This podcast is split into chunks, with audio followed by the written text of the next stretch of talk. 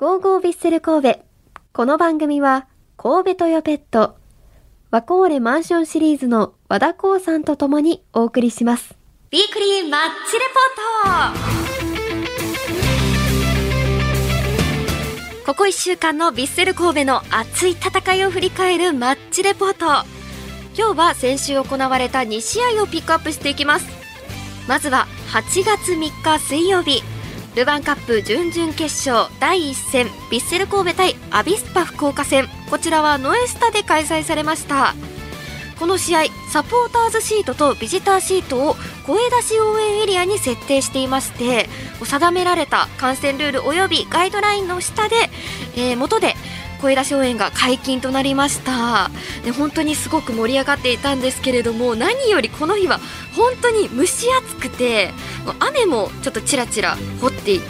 ちらほら降っていてで、まあ、スタジアムの席にこう入るこう外からねスタジアムの席に入るドアを開けたらもうミストサウナみたいにスタジアムに薄い霧がかかってました。ただねその分もあってなのかすごい声は響いてましたね。ちょっともう席が揺れるんじゃないかなっていうぐらい声の圧がすごかったなっていう風に思います。結構ねヴィッセルのサポーターの方々は歌を歌ってる時にジャンプしてたんですよ。新しいと思って今までジャンプしてるとこあんま見たことなかったんで全員でジャンプジャンプジャンプってしてるの。あれ何歌ってたんですかね？ちゃんと歌までが聞こえなかったのでちょっと次はゴール裏に行ってちゃんと聞きたいなというふうに思います。まあそんな試合だったんですけれども内容を振り返っていきましょうか。えこの試合は先発にムゴシャ選手や飯野選手さらに小林選手と新戦力を起用した吉田監督。試合は前半4分。ヴィッセルがチャンスを作ります。後方からのフィードに反応した佐々木大樹選手がボックス左に抜け出して左足でシュートを浴びせるもののゴールキーパーのファインセーブ。惜しかったです。しかし前半44分アビスパ福岡に先制を許します。そんな反撃に出たい神戸はハーフタイムに井上志音選手に代えて山口蛍選手を送り出します。なかなかペースを引き戻せず後半はアビスパ福岡優勢に試合を進めていきます。ちょっとね悔しかったですね。後半は、えー後半12分に小田選手に代えてゆるき選手を投入しました。しかしその後13分アビスパ福岡にまた追加点を許します。ホームで2失点という不利を抱える神戸は失点直後にムゴシャ選手と佐々木選手に代えて大迫選手とイニエスタ選手を同時投入。すると後半アディショナルタイムに大迫選手がヘッドで1点を返したものの追いつくことができないまま試合終了となりました。こちらの第2戦は10日に福岡のホームベスト電機スタジアムで開催されます。神戸が勝ち抜けるためには少なくとも2得点以上が必要な状況です。ただねこのアディショナルタイムに1点決めたっていうのは結構こう後半というか次の試合に響いてくるんじゃないかなと思っていますのでもう次の試合応援したいなと思います。さあこの試合ラジオ関西サッカー担当まえちゃんにお話を聞きました。まずはムゴシャ選手、飯野選手、小林祐希選手と新戦力を試しましたが3人の動きはどうでしたかという質問に対しムゴシャ選手ならヘディング飯野選手なら得点につながったクロス小林祐希選手なら前半の佐々木選手の決定機を演出演出したラストパスなど持ち味を発揮した場面もありましたがその特徴をチーム全体でもっと徹底してもよかったのかなと感じました、まあ、なかなかねこう3人入ってすぐなんて言うんでしょう。加入してすぐ3人が出るってなると結構戦い方としては難しいんじゃないかなと思うんですけれどももっとねその前田さんがおっしゃってるようにもっと徹底していけばいい形になるんじゃないかなと思うシーンもね見られたのですごく良かったんじゃないかなと思います。そして、えーもう一つ聞きました。アビスパ福岡の優勢の時間が多かったように思います。ボールを支配できなかったところはどこに原因があるんでしょうか、そうですね、えー答えいただいてます。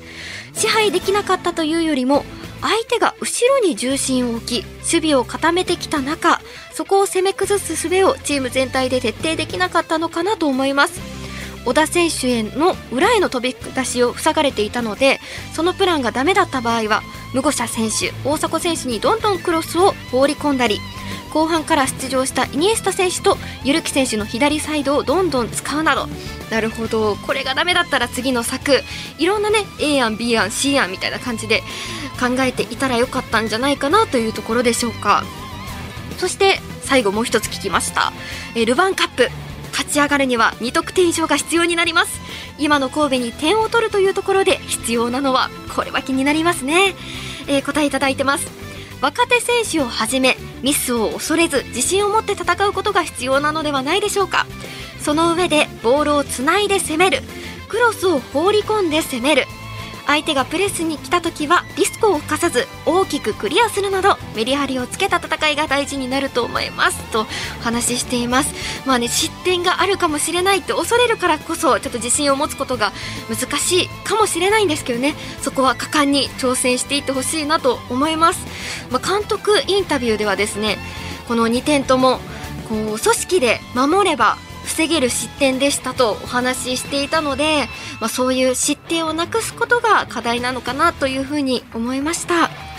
さあ続いて8月6日土曜日 J1 リーグ第24節。ヴィッセル神戸は淀高桜スタジアムでセレッソ大阪と対戦しました。相手は連勝中かつ6試合無敗の4位セレッソ大阪です。神戸は大迫選手やイニエスタ選手山口選手らを先発で起用しました。そしてですね今回ディフェンスに新加入マテウス・トゥーレル選手が先発で起用されました。ただ先制はセレッソ大阪。前半22分にタガード選手に決められます。そしてまた31分に追加点を奪われ2対0後半大迫選手やイニエスタ選手にボールをつなげてチャンスを作ろうとするも思うように持ち込めません。反対にセレッソ大阪が押し込む時間が目立つようになります。終了間際の後半42分にもゴールを決められ3対0での悔しい敗戦となりました。まあねちょっとかなり3点も与えてしまうっていうのは個人的にすごい悔しかったなと思うんですがこれはラジオ関西サッカー担当のまえちゃんに私が気になった点をね今日のメッセージテーマの今のヴィッセルに一言ですね。それを聞いてどういう状況なのかお話を聞きました。まずは大迫選手、まあ、前回まではねサブ起用が多かったんですけれども今回は先発でした。先発の大迫選手の動きはどうでしたか？という質問に対し大迫選手を先発起用したということは前半に先制したかったという意図だと思います。実際に前半の序盤後半の序盤は大迫選手自身にもシュートチャンスはあったりそこにボールが入るとチャンスを予感させるものがありました。ただし日本代表戦でもよくあったことかもしれませんが孤立する場面も少なくなかったので大迫選手と2列目の選手の誰かが連携を取れるような形がもっと増えればさらに相手にとって脅威になったと思います。なるほど。このね2列目の選手っていうのがなんとなく武藤選手なのかなって私的に思ってるんですよ。なので武藤選手が帰ってきてくれたらもしくはその動きをね他の選手がしてくれたらもっと点につながるんじゃないかなと思います。個人的にね。監督じゃないのでなかなか言えないですけど個人的にそう思います。さあ続いて新加入のマテウス・トゥーレル選手のプレーはどうでしたか？という質問に対し来日直後にもかかわらずカバーリングの速さ相手への寄せや競り合いでの強さボールを持ち込んで味方の前線にパスを出すようなビルドアップのうまさは見せていました。途中交代となりましたが今後への期待は高い選手です。守備陣で彼と頻繁にコミュニケーションを取る様子がなかったのでもう少し全体で彼をフォローしてあげてほしいなという思いはありましたといただいてますがでも本当にこう決定的にクリアというかこうディフェンスすごい力強いディフェンスがかなり見えたところだったのでなんかもう一人でパーンと止めに行く力はすごくあったんじゃないかなと思いました。今後どんな連携を見せてくれるのか楽しみですね。えー、それでは最後ちょっともうこの質問に行きます。勢いのあるセレッソ大阪。今のヴィッセルとの違いはどこにありますか？ここはね学んでいきたいですよね。えー、マネさんからの答えです。セレッソはフォワードとサイドハーフの計4人がとにかく走ってハイプレスをかけるなど連携したプレスからの素早い攻撃が持ち味。こぼれ球を着実にボランチが回収し相手のクロスが来てもセンターバックがしっかり跳ね返すというのをシーズン通して徹底している好チームです。サイドの攻撃の思い切りの良さも目立ちますしセットプレーの精度も高いです。11人ベンチを含めた全体がどういうサッカーをするべきかをしっかり共有し同じベクトルを向いていることで結果につながっているのかなと思います。本当にねこれ前田さんがおっしゃってるのを聞くともう完璧なチームやないかって思いますよね。まあ、ヴィッセルは1年に監督が4人も変わるような状況の中施行するサッカーがその都度変わり現場は大変だと思いますが J1 屈指のタレントを抱えていることは事実で相手チームもサポーターもそこは脅威に感じていると思います。あとはコンディション。タイトな日程が続きますが怪我のないよう選手のコンディションの整備まんべんなく選手を起用していくことも J1 残留カップ戦での躍進のためには不可欠ですとお話しいただきました。そうですよね、まあ、何よりこう選手の皆さんが怪我しないことこう夏バテとかねこうしんどくなりすぎないことが大切だと思います。とにかく楽しんで試合ができるように私は応援し続けます。ということで以上ウィークリーマッチレポートでした。